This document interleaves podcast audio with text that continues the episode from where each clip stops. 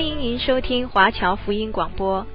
我们的制作是免费赠送给对福音有兴趣的朋友和希望在圣经真理上成长的基督徒。您可以透过电话、传真或电邮向我们索取。您也可以透过互联网浏览我们最新的消息和制作。我们的网址是 www.cgbconline.org。我们也欢迎您透过奉献来支持我们的事工。再次欢迎您收听华侨福音广播。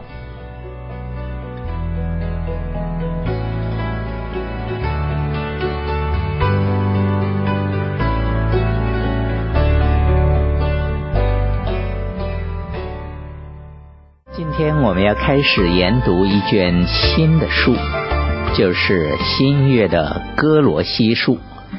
本书信的作者是使徒保罗，是他在罗马做监的时候所写的。保罗在这一段做监牢的日子，一共写了四卷书信，包括了以弗所书、腓利比书、歌罗西书和腓利门书，而其中的腓利门书是写给腓利门个人的信件。大约在主后六十二年，有四位的福音使者，静悄悄地离开了罗马，偷偷的带出了这几封宝贵的信件。当中有推基古把以弗所书信带回以弗所教会，因为当时推基古是教会的牧者或者是领袖。以巴弗提把腓利比书信带回腓利比教会，当时以巴弗提是腓利比教会的牧者，以巴夫就把哥罗西书带回哥罗西教会。同样的，以巴夫是哥罗西教会的领袖，还有阿尼西姆。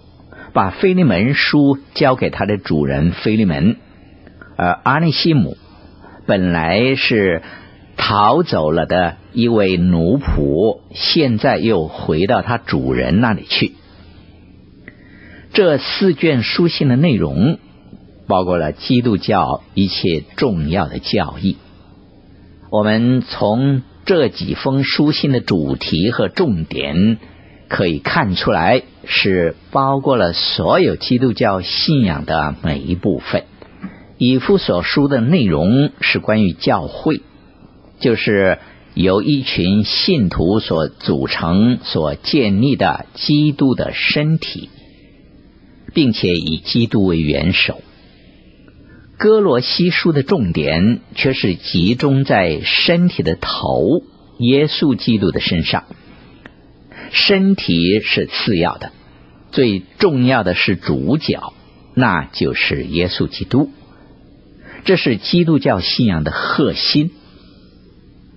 哥罗西书是强调基督是神丰盛的彰显。腓立比书表达基督徒的生活原则，以神为中心的生活模式。就是以基督为中心的流露，并且腓立比书强调仆人的样式，而耶稣基督就取了奴仆的形象，成为人的样式。腓利门书是信仰的实践，那是脚踏实地的以信仰为依归的生活，不是空谈。而是着重在不信的世代中活出自己的信仰来。现在大家明白了，为什么这四卷书信是那么样的重要？每一卷书彼此配合，并且说出了整个信仰的内涵。那个时候，相信没有人想到离开罗马的那辆车子。是带着这么贵重的属灵宝库。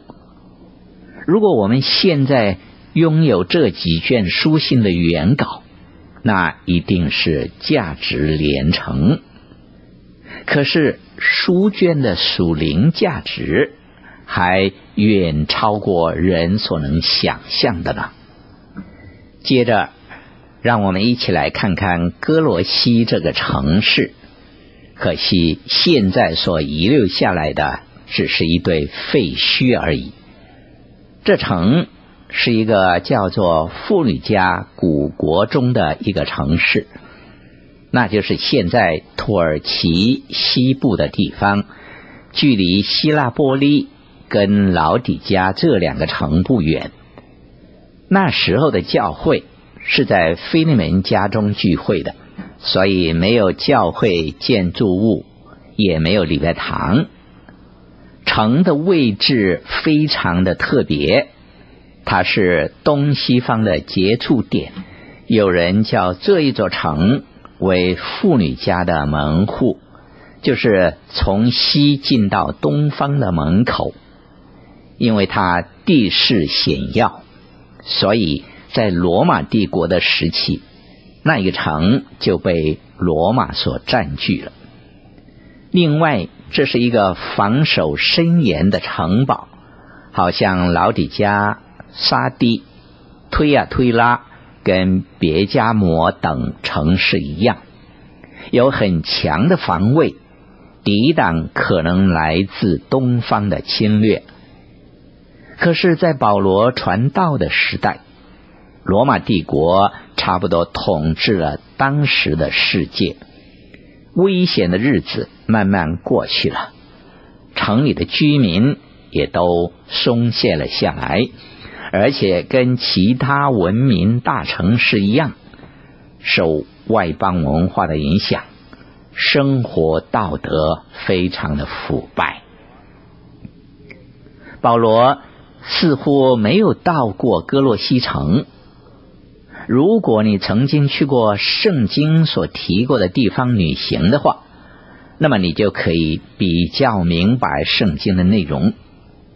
保罗可能曾经从妇女家的北面经过沙迪，在去以弗所城的路途上，也可能经过格罗西这个地方。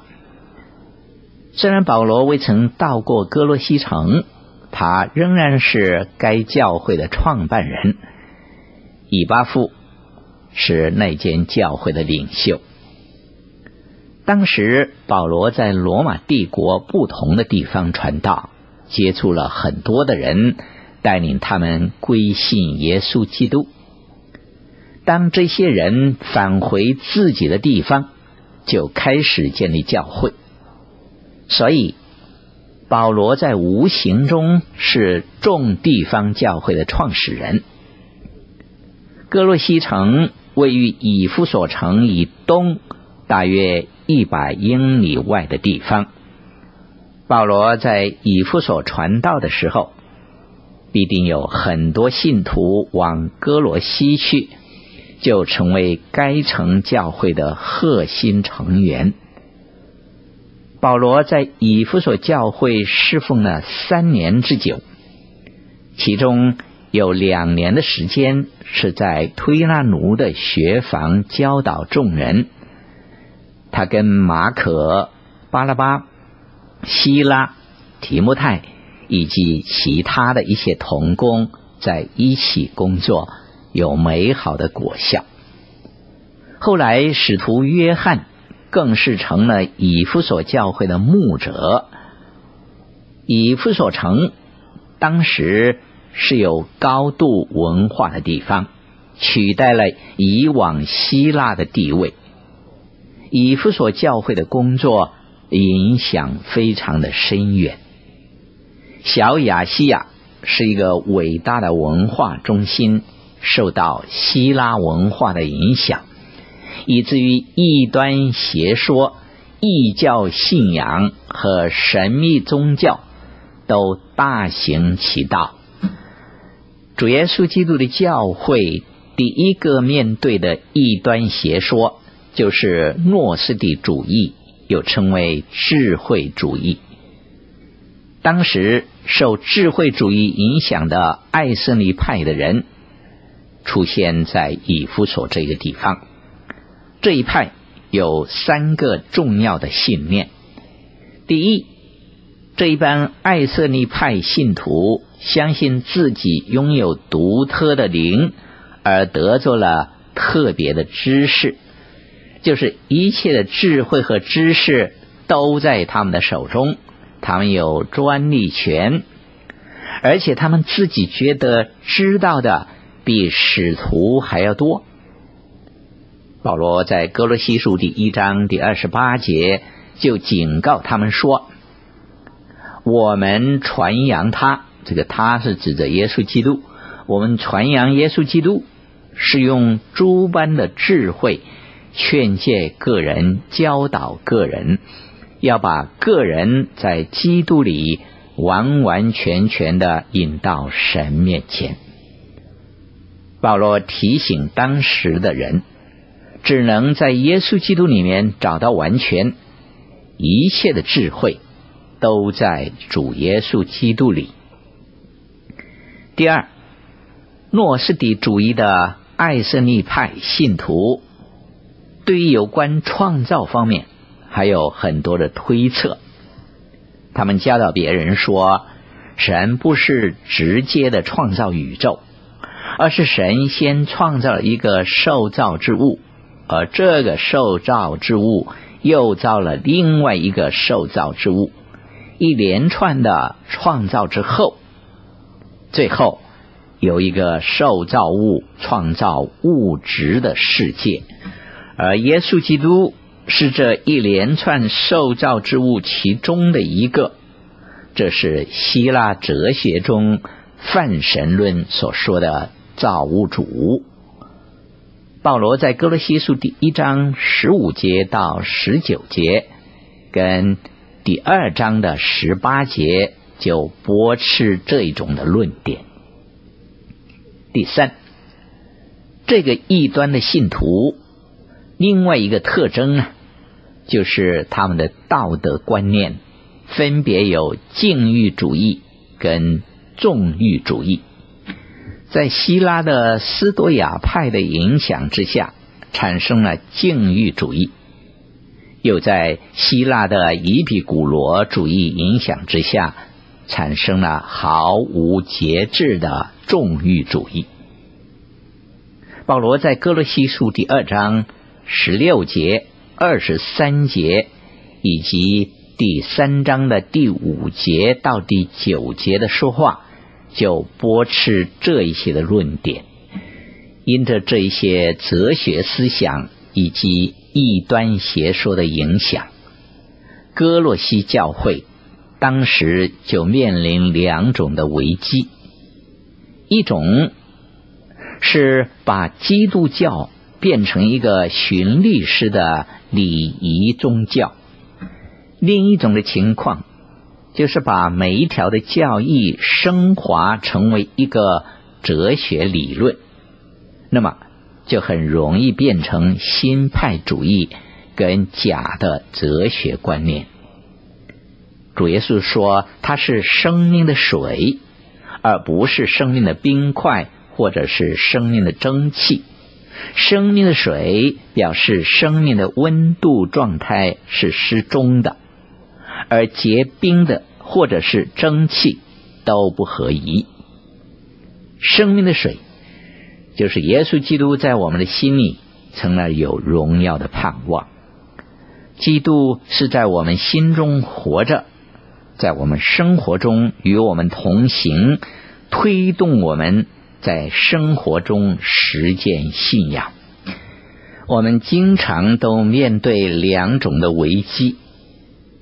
第一，在以往的异端，他们会从基督的教导中加上一些人为的思想；而另外一种的危机，就是新的近代异端，他们喜欢从基督的教导中减去一些重要的真理。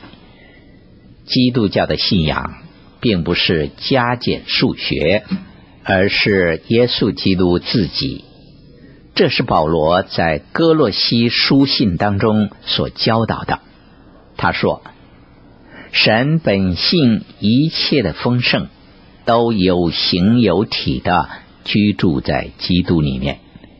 你所需要的，都可以在主耶稣基督里面找到。有一位圣经学者曾经说过这样的话，他说，在以弗所书信，教会是重心，他的思路是一直上达到教会的元首基督，而哥罗西书信刚好相反，书信的重点在于基督，而思路。却是往下到了基督的身体，神的教会。哥罗西书的主题是基督是一切，他是我们所需要的一切，他是一切。约翰卫斯理在他所写的诗歌中说到，他渴望得的基督，过于在基督里面所得到的一切。斯布真牧师曾经说：“当你看到自己一无所有的时候，你需要谦卑；可是，当你转眼仰望耶稣基督这一位无所不有的主，你心里就会快乐。你如果时常学习提醒自己，你就知道自己是在基督里面，而在主耶稣基督里面。”就被神完完全全的接纳，在主里找到一切的满足。我有一位朋友，最近收到一位老太太的信，这位老太太已经是八十多岁了，而且自己知道她在世的日子不多了。可是她知道一件事，那就是她在主耶稣基督赦罪的慈爱之下。得享安息。如果你在主里面得享安息，那么你就不用在礼仪中去寻找平安，你也不用在众多的哲学思想中寻找安慰。你只有一个选择：你相信圣经是神的话语吗？或者是不相信？我们不需要从。过分理性的方法来面对我们的信仰，这不是一个好的方式。有一位牧师，他开始牧养教会的时候，就决定采用一切讲求理性的牧养方法。但是他的会友们所回应的是什么呢？他们说：“牧师啊，我们盼望你活出来的是你真正的自己。”不是假装成为一个非常思想化的人，而乃是你自己。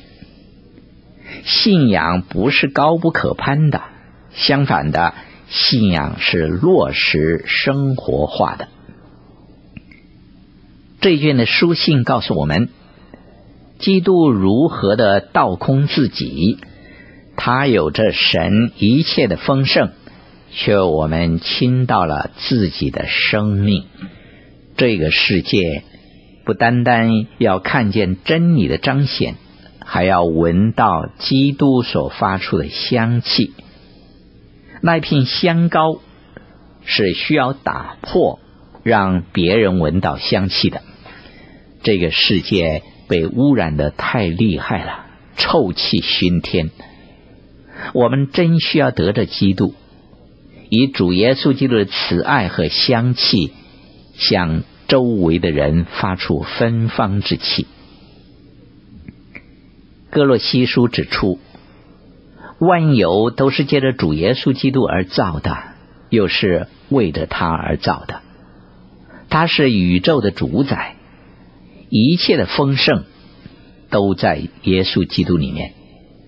基督是元首，人。应该接受基督赐下的自由，而不是被原始的宗教诸多的禁忌所影响。那些虚幻的假教训，无非是要信徒抛弃与基督的联合，断绝灵性生命的源头，远离创造万有的神。下一次节目当中。我们要继续研究哥罗西书，我们将会从一章第一节的开始，大家可以先看经文。我们盼望宇宙和人生的中心都是主耶稣基督，那么万有才有存在的意义。人有了主耶稣基督，人生才有目的。盼望我们以这一个心意来作为我们的祷告。下面还有一点时间，让我把哥罗西书第一章的经文先读一次。我们仔细来思想里面的意思。